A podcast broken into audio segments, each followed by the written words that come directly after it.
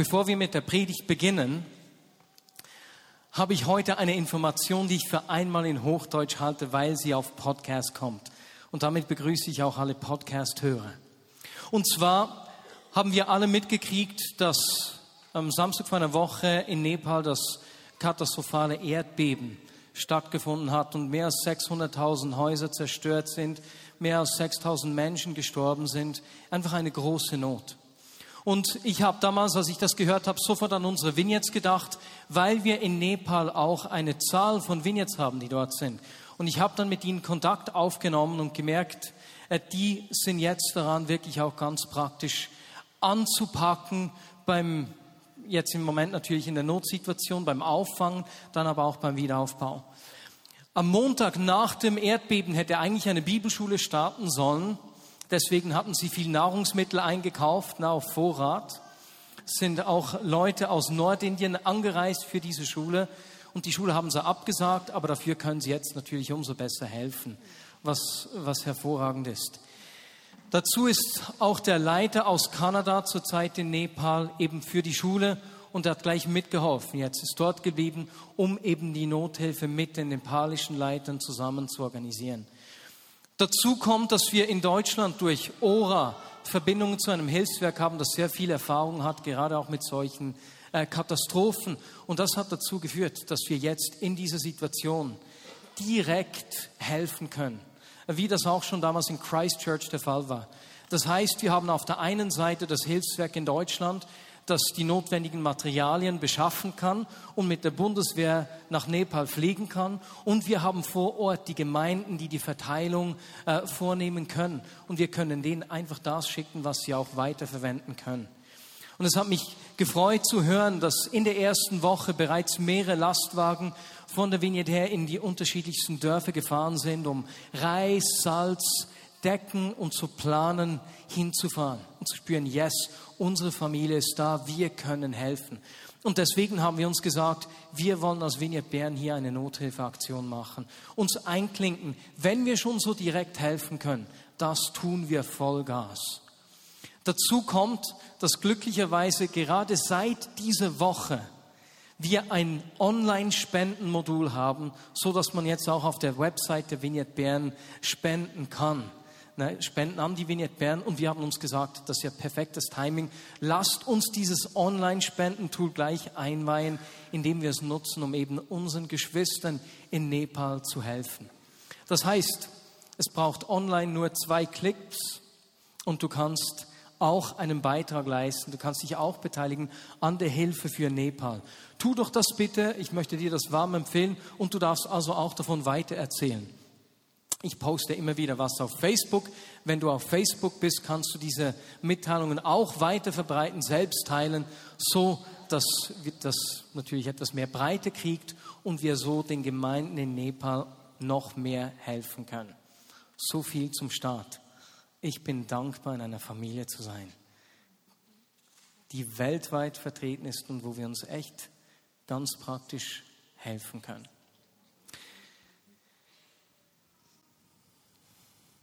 Eine zweite Sache, bevor wir zur Predigt kommen, weil ich das dann in der Predigt auch wieder aufnehmen werde an einem Punkt.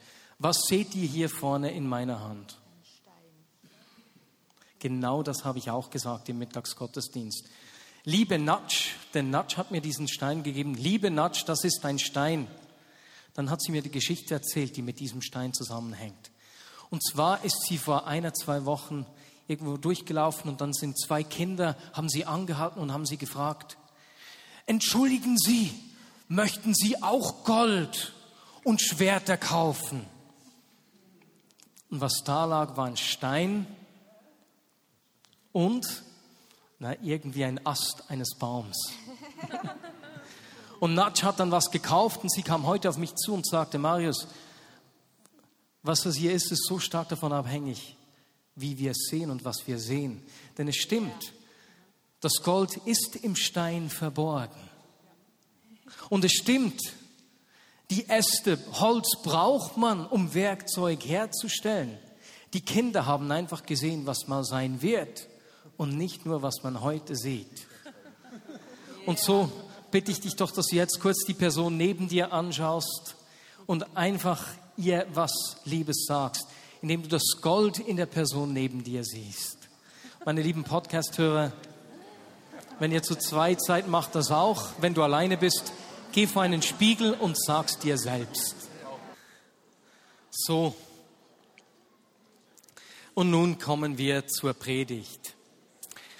Wir können heute miteinander Apostelgeschichte 9 aufschlagen. Es geht noch eine Weile, bis wir uns in diesen Text begeben, aber du kannst dennoch schon mal die Finger reinlegen. Wir werden also Verse 1 bis 19 miteinander lesen. Das ist die Geschichte von Saulus und Hananias. Und ich will euch kurz erklären, weswegen ich diese Geschichte aufnehme heute. Und zwar hat das im November begonnen, als Bob Hazlett bei uns in Bern war, wir einen Prophetietag mit ihm durchgeführt haben und er dann am Abend in der Worship Night gesagt hat, ich glaube, das, was ich jetzt sage, ist gegen meine eigene politische Überzeugung, aber hört auf, gegen die Einwanderung zu kämpfen, denn Gott sagt, ich schicke euch Menschen, dass sie bei euch mich kennenlernen. Und das war noch so ein bisschen herausfordernd, ne?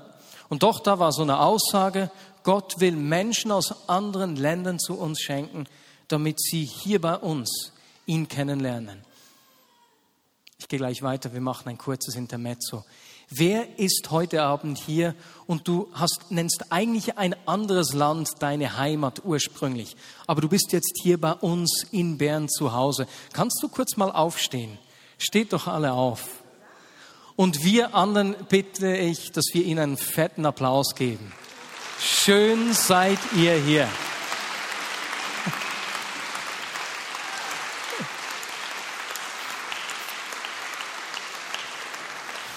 Als Leiter der Vineyard Bern kann ich nur sagen, es ehrt mich, dass ihr hier seid. Und wir freuen uns, dass ihr Teil unserer Familie seid.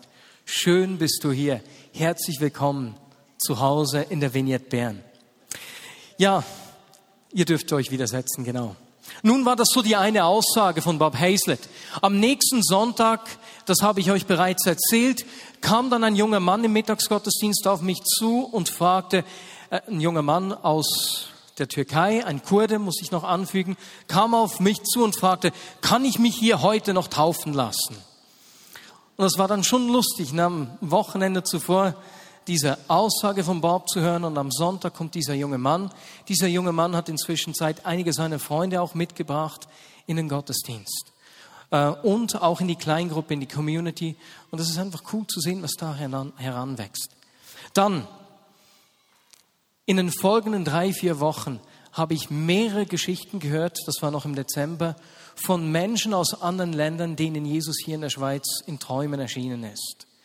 Eine Geschichte äh, die habe ich gleich zuerst dann erzählt. Das war ein Mann, der hat mir erzählt, vom 4. auf den 5. Dezember ist mir Jesus in einem Traum erschienen.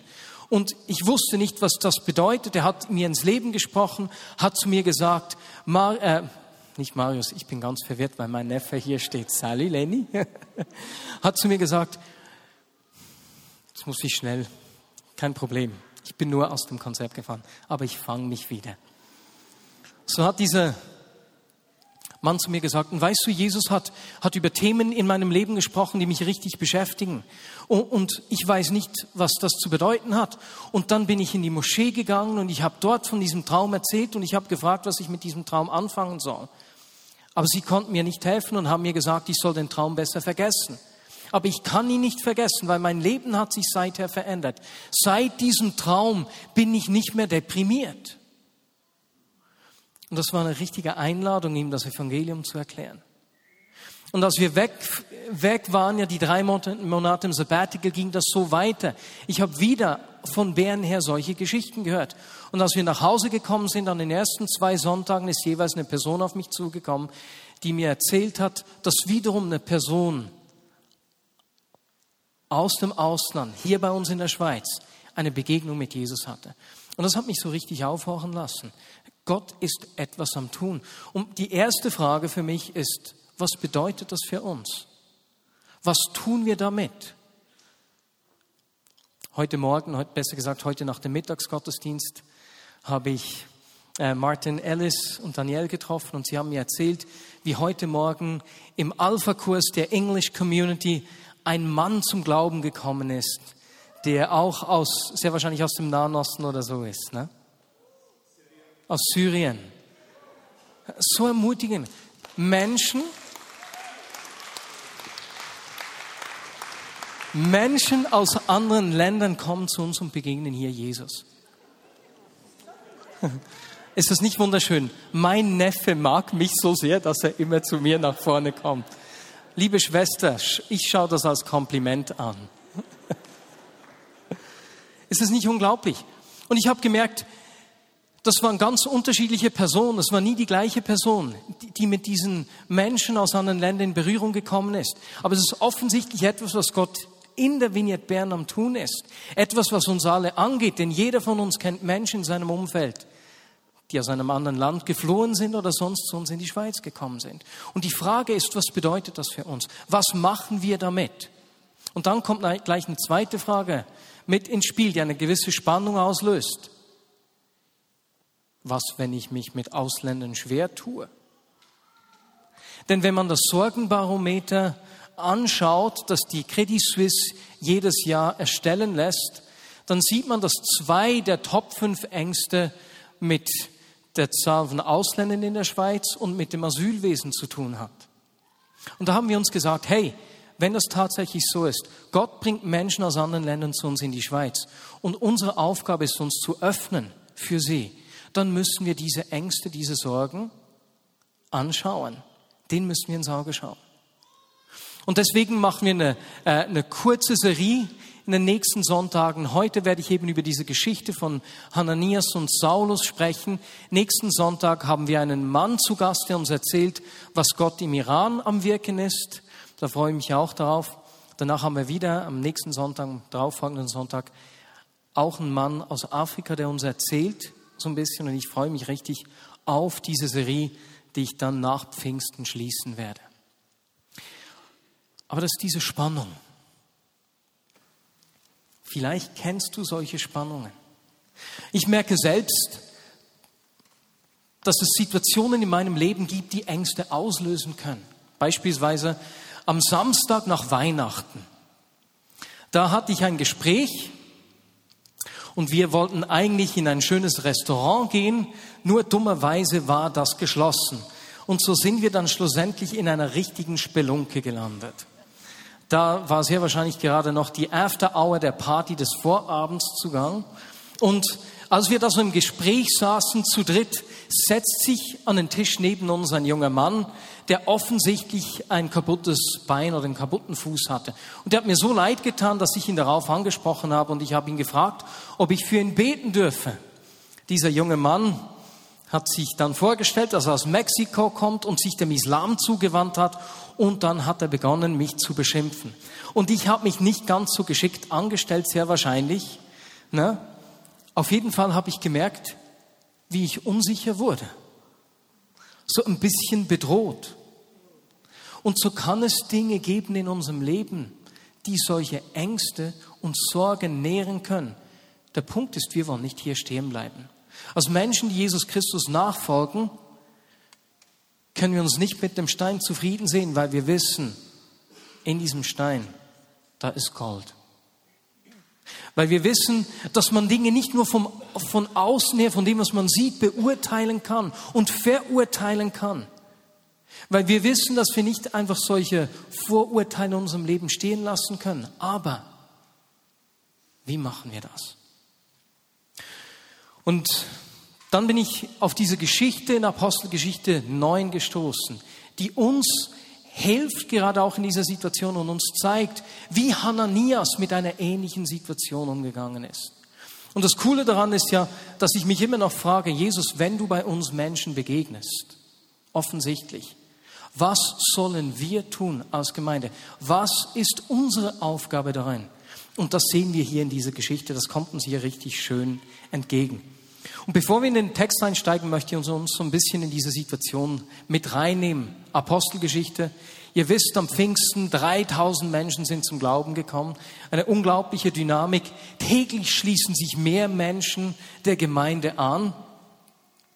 Nach einigen Jahren lesen wir, dass weitere 2000 dazustoßen. Also es waren Tausende von Menschen, definitiv über 5000 Menschen, die zu dieser Gemeinde gestoßen sind. Wow. Immer mehr Menschen, immer mehr Juden haben sich Jesus angeschlossen und sind zur Gemeinde gestoßen, haben sich taufen lassen. Das ist natürlich dem Hohen Rat auch aufgefallen und die konnten das nicht einfach so stehen lassen. Und so lesen wir dann, wie Stephanus gesteinigt wird. Und mit dieser, mit dieser Steinigung lesen wir in Apostelgeschichte 8, dass eine große Verfolgung begonnen hat. Und die Gemeinde, alle außer den Aposteln, die sind geflohen aus Jerusalem, weg nach Judäa und Samaria. Wir erinnern uns, Jesus sagt zu den Jüngern, ich sende euch nach Jerusalem, Judäa und Samaria und bis ans Ende der Welt. Und durch diese Verfolgung sind sie da nach Judäa und Samaria gekommen. Alle sind geflohen, Tausende. Und einer der glühendsten Gegner dieser Gemeinde der Christen war dieser Saulus aus Tarsos. Und von ihm handelt dieser Text. Saulus führte weiterhin einen wütenden Kampf gegen die Jünger des Herrn. Er drohte ihnen mit dem Tod und war entschlossen, die Gemeinde auszurotten. Auch in Damaskus wollte er die Anhänger der, Lehre, der neuen Lehre aufspüren, um sie alle, Männer wie Frauen, in Ketten nach Jerusalem zu bringen. Zu diesem Zweck wandte er sich an den Hohenpriester und bat ihn um Briefe mit einer entsprechenden Bevollmächtigung, die er den Synagogen in Damaskus vorlegen wollte. Ich meine, die Verfolgung in Jerusalem ist eine Sache. Die Gläubigen sind geflohen nach Judäa und Samaria, aber dieser Saulus ist sowas von aufgebracht, dass er sogar noch weiter geht, um diese Gemeinde zu versammeln. Denn Damaskus liegt im Ausland, nicht mehr im jüdischen Herrschaftsgebiet. 240 Kilometer zumindest ist es. Dieser Saulus hat ein Ziel, die Christen auszurotten. Und so geht er den beschwerlichen Weg nach Damaskus durch die große Hitze. Als er nun nach Damaskus unterwegs war und die Stadt schon fast erreicht hatte, leuchtete plötzlich von, vom Himmel her ein Licht auf. Von allen Seiten umgab ihn ein solcher Glanz, dass er geblendet zu Boden stürzte. Gleichzeitig hörte er, wie eine Stimme zu ihm sagte, Saul, Saul, warum verfolgst du mich? Wer bist du, Herr? Fragte Saulus. Die Stimme antwortete, ich bin der, den du verfolgst. Ich bin Jesus. Doch jetzt steh auf und geh in die Stadt Dort wird man dir sagen, was du tun sollst. Die Männer, die mit Saulus reisten, standen sprachlos vor Bestürzung dabei.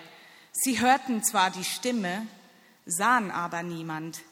Saulus richtete sich vom Boden auf und öffnete die Augen, aber er konnte nichts sehen. Seine Begleiter mussten ihn bei der Hand nehmen und nach Damaskus führen. Drei Tage lang war er blind und er aß nichts und trank nichts.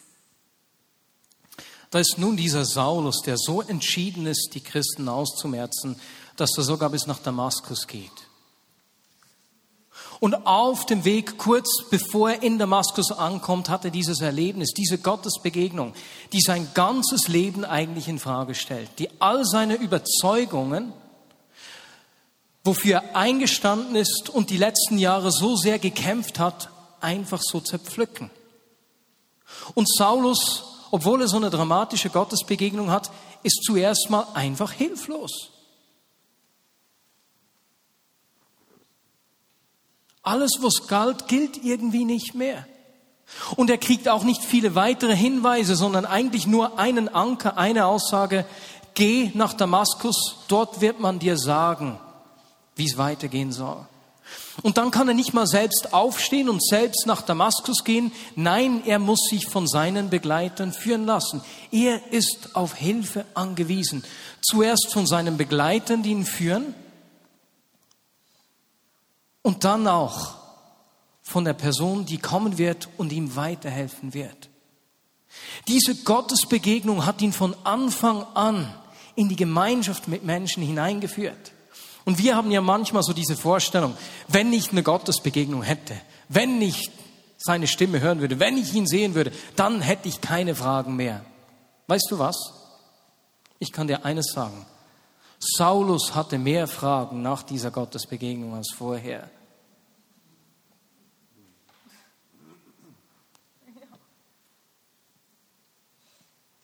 Diese Begegnung hat ihn in die Gemeinschaft geführt. Er musste Hilfe annehmen. Und weißt du, was mir aufgefallen ist bei diesen Menschen, von denen wir gehört haben, die Geschichten, die mir erzählt wurden, wie Ausländer hier in der Schweiz Jesus begegnet sind, die haben die gleichen Fragen, oder besser gesagt, sie kommen vor allem mit Fragen und brauchen Menschen, die sich ihnen verschenken. Und Jesus führt sie damit in die Gemeinschaft hinein. Er bereitet den Boden der Gemeinschaft vor. Und so lesen wir weiter. In Damaskus lebte ein Jünger Jesu namens Hananias. Zu ihm sagte der Herr in einer Vision, Hananias. Ja, Herr, erwiderte Hananias. Geh in die gerade Straße, befahl ihm der Herr, und frage im Haus des Judas nach einem Saulus aus Tarsus. Du musst Folgendes wissen. Saulus betet und in einer Vision hat er gesehen, wie ein Mann namens Hananias in sein Zimmer tritt und ihm die Hände auflegt, damit er wieder sehen kann. So haben wir hier den Saulus, der vorbereitet wird auf die Begegnung, der Hilfe braucht. Und dann tritt unser, wie soll ich sagen, unsere Hauptperson, von der wir viel lernen können heute auf, Hananias. Hananias, ein Mann, von dem nur an dieser Stelle hier in der Schrift berichtet wird. Ein unbekannter Mann eigentlich.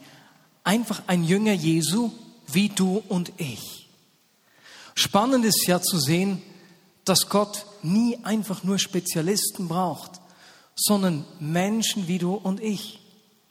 Das fällt mir auch auf in den Geschichten, die mir erzählt werden. Eben, die sind einfach ins Stan gekommen oder sie waren beim Arzt und haben seinen Patienten erzählt, wie sie eine Gottesbegegnung hatten und so weiter und so fort. Menschen wie du und ich. Und dann heute im Mittagsgottesdienst waren zwei Jungs, ich glaube acht und zehn, der eine ist zehn, der andere jünger, ich weiß nicht genau wie alt, die waren dann, haben zwei Freunde mitgeschleppt aus Eritrea, die einfach so gerne mit ihnen zusammen sind, Sie spielen Fußball zusammen, besuchen sich gegenseitig und deswegen wollten sie in den Gottesdienst mitkommen. Gott braucht Menschen wie dich und mich. Gerade auch in dieser Sache. Nicht einige Spezialisten. Die Frage ist höchstens, ob wir verfügbar sind. Wie Hananias, der antwortet, ja Herr, ich höre. Aber lasst uns doch anschauen, wie, wie Hananias reagiert, als er diesen Auftrag erhält.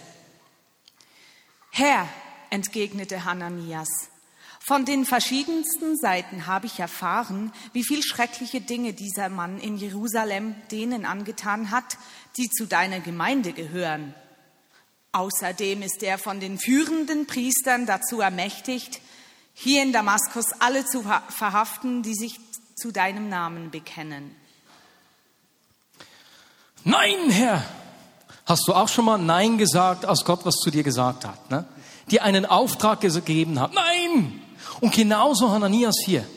Ich weiß nicht, wenn er am Beten war und gerade für Schutz gebetet hat, weil, weil er ja wusste, dass dieser Saulus kommen wird, für die Gemeinde um Schutz gebetet hat und dann kommt diese Aussage, dieser Auftrag, geh zu Saulus von Tarsus. Dann war er erschrocken. Nein, Herr, weißt du nicht? Jesus, hast du vergessen das? Als würde Jesus vergessen, was in Jerusalem geschehen ist. Oder wenn er am Essen gewesen ist, dann hat er sich bestimmt verschluckt. Moment, nein, halt! Und diese Angst ist verständlich. Lass uns mal versuchen, in Saulus rein zu versetzen. Wir wissen, dass die Christen geflohen sind aus Jerusalem. Die haben das erzählt. Und da war in der Gemeinde in Damaskus bestimmt Menschen, die das miterlebt haben. Die erzählt haben, oh, schau mal, siehst du diese Narben? Das ist von der Verhaftung, als Saulus von Tarsus mich verhaften ließ. Und dann wurde ich ausgepeitscht. Mann, man sieht es bis heute. Ich kann noch heute nicht gut sitzen. Und, und er hat diese Geschichten sich daran erinnert und dieser Saulus kommt jetzt auch nach Damaskus. Es ist absolut verständlich, dass er sich fürchtet.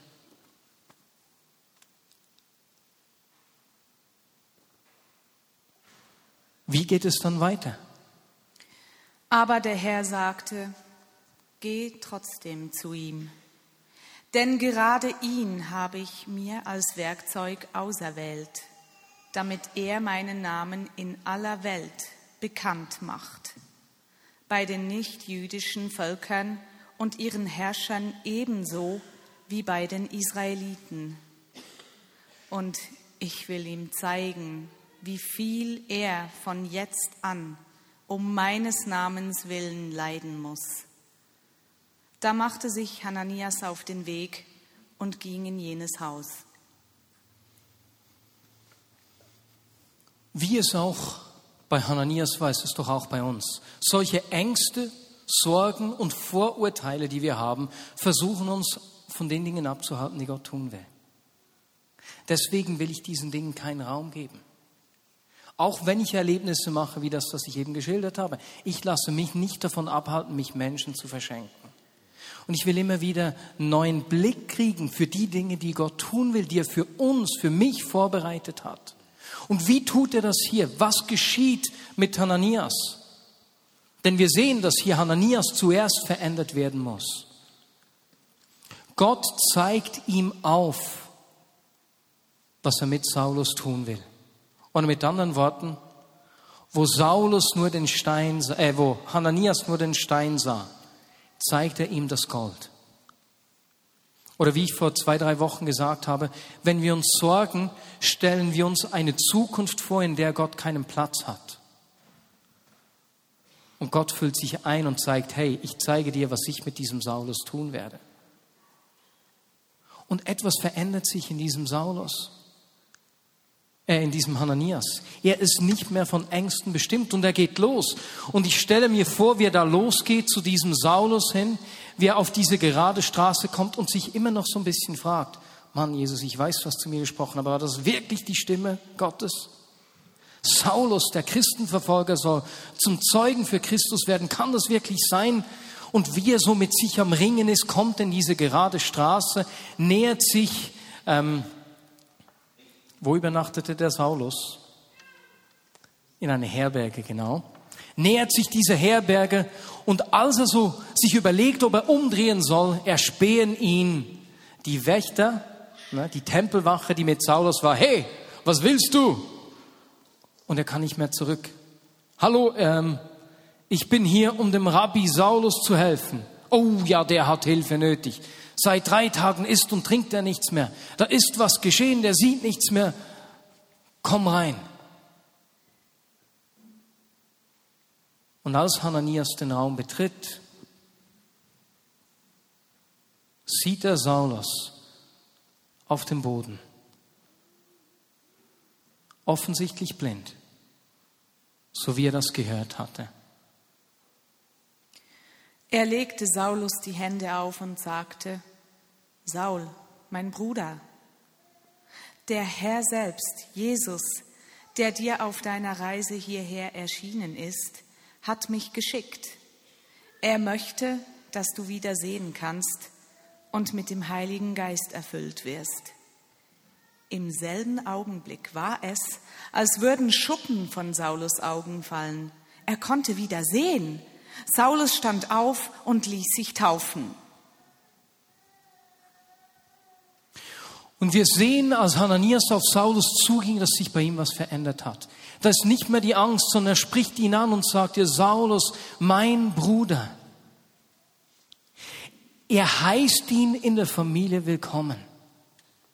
Und ich meine, stellen wir uns mal vor, für Saulus war die ganze Situation relativ schwierig. Er wusste ja, was er den Christen angetan hatte. Er wusste nicht, wie sie reagieren würden. Er war etwas verklemmt, stelle ich mir vor. Aber als Hananias ihn so liebevoll angesprochen hat, hat er das Eis damit gebrochen, hat ihn mit reingenommen in diese Beziehung. Das ist der erste Schritt. Und ich merke, dass es oft, wenn ich Menschen aus anderen Ländern begegne, die sind in der Schweiz genauso verunsichert, weg aus der eigenen Kultur, weg von ihnen Familien. Sie wissen nicht, ob sie willkommen sind, wie Saulus nicht wusste, wie er empfangen wird. Und was diese Menschen brauchen, ist es, dass wir sie willkommen heißen. Aufnehmen, den ersten Schritt tun auf sie zu, das Eis brechen, ihnen zu spüren geben, dass sie willkommen sind. Teil der Familie werden können. Als nächstes hat Hananias Saulus, das lässt sich daraus schließen, ne, erklärt, wie die ganze Sache, besser gesagt, hat für ihn gebetet, konnte wieder sehen und hat ihm erklärt, wie das mit Jesus ist. Und Saulus wollte sich gleich taufen lassen. Das heißt, er hat ihm die nächsten Schritte erklärt. Und das Gleiche brauchen die Menschen, die Jesus begegnen, bei uns auch. Dass Menschen wie du und ich ihnen die nächsten Schritte erklären. Und jetzt stell dir mal vor, Saulus, ein gebildeter Mann, Pharisäer, mit römischem Bürgerrecht, ne? ein angesehener Mann, der alles hatte, was man sich vorstellen kann in dem Sinne. Und es ist Hananias, der ihn auf diesem Weg begleitet. Hananias, von dem wir nichts wissen. Schäme dich nicht, wenn du das Gefühl hast, nicht viel zu wissen. Gott will dich brauchen, um Menschen, die vielleicht eine viel höhere Stellung haben, Schritte zu führen, sie an der Hand zu nehmen und weiterzuführen. Und so hat Saulus sich taufen lassen. Und zum Schluss, was Hananias ganz bestimmt auch machen, auch gemacht hat, wir lesen das im gleichen Kapitel dann, als Saulus nach äh, Jerusalem kam. Hananias hat Saulus den Weg in die Gemeinde geebnet. Den Weg in die Gemeinschaft der Gläubigen. Und ich kann mir vorstellen, wie das war. wie die Christen in Damaskus sich gefragt haben, was wirklich Saulus? Hananias, ich bin mir nicht sicher, ob wir das wirklich tun wollen. Willst du ihn wirklich einladen zu unserem Treffen? Und Hananias hat sein Gewicht für Saulus in die Waage gelegt. Das Vertrauen, das die Menschen zu ihm hatten, hat er auf Saulus übertragen lassen. Nein, er hat sich verändert. Er, Gott ist ihm begegnet. Das Gleiche geschieht eben dann in Jerusalem, als Saulus sich äh, mit den Gläubigen treffen will, fürchten sie sich. Und da ist es dann Barnabas, der sein Gewicht für Saulus in die Waage legt. Und weißt du was, die Menschen um uns herum, Menschen, die Gott aus anderen Ländern zu uns führt, brauchen genau das Gleiche dass wir unser Gewicht für sie in die Waage legen. Sie einladen in unsere Freundeskreise beispielsweise, in den Hauskreis. Sie im Haus, wenn sie bei uns wohnen, der Hausgemeinschaft vorstellen und unser Gewicht für sie in die Waage legen dort, wo auch immer das ist. Und so spricht diese Geschichte zu uns heute, wenn wir sehen, dass Gott Menschen aus verschiedensten Ländern zu uns in die Schweiz führt. Was können wir tun? Wie gesagt, auch hier gibt es Menschen, die so eine Gottesbegegnung haben. Gott bereitet sie damit für die Gemeinschaft vor. Unser erster Schritt ist, dass wir uns diesen Sorgen, Ängsten und Vorurteilen stellen, die wir haben, Ausländern gegenüber. Sonst werden wir nie uns öffnen können dafür, dass Gott Menschen zu uns führt. Und das müssen wir einzeln, aber auch als Gemeinschaft. Als nächstes gehen wir auf sie zu, brechen das Eis, machen den ersten Schritt und heißen sie wärmstens unter uns willkommen in der Familie. Wir erklären ihnen, wie die Sache mit Jesus ist und legen unser Gewicht für sie auf die Waage. Denn wir werden nie wissen, Vielleicht ist die Person, die vor uns steht und durch die wir uns ein bisschen eingeschüchtert fühlen, ein Mensch wie Saulus. So wie wir damals nicht wissen konnten, dass diese Begegnung mit den drei Afrikanern dazu führen wird, dass wir mit Gemeinden, 60 Gemeinden in ganz Europa und Afrika in Verbindung kommen. Lasst uns deswegen diese Woche, wenn wir Menschen aus anderen Ländern, ganz besonders Flüchtlinge, die aus ihrem Land geflohen sind, wenn wir sie sehen, sie mit den Augen anschauen, als wenn sie Saulus wären. Und uns an Hananias erinnern. Ist das okay? Was tun wir diese Woche? Lasst uns vorstellen, dass die Menschen, die Ausländer, denen wir begegnen, die Flüchtlinge, denen wir begegnen, Entschuldigung, ein Mensch wie Saulus ist. Und wenn wir das zu tun beginnen, wird unsere, werden unsere Vorurteile fallen, werden unsere Ängste fallen und wir werden die Menschen, die Gott zu uns führt, aufnehmen können, ihnen zu Hause bieten. Sie werden Jesus begegnen und das, was sie mit ihm erleben, weitertragen. Amen. Und Jesus, das wünsche ich mir für uns als Gemeinde diese Offenherzigkeit, diese Bereitschaft, den ersten Schritt zu tun, Menschen mit hineinzunehmen. Und Jesus, ich bringe dir all unsere Sorgen und Ängste, unsere Vorurteile. Jesus teilweise Sorgen, die berechtigt sind, Ängste, die berechtigt sind, so wie das auch bei Saulus und Hananias der Fall war. Hananias hatte zu Recht Angst vor Saulus. Aber es gibt noch die andere Dimension. Und Jesus so öffnet unsere Augen, gerade auch für Flüchtlinge um uns herum, generell für die Menschen um uns herum. Und zeige uns das Gold in ihnen. Amen.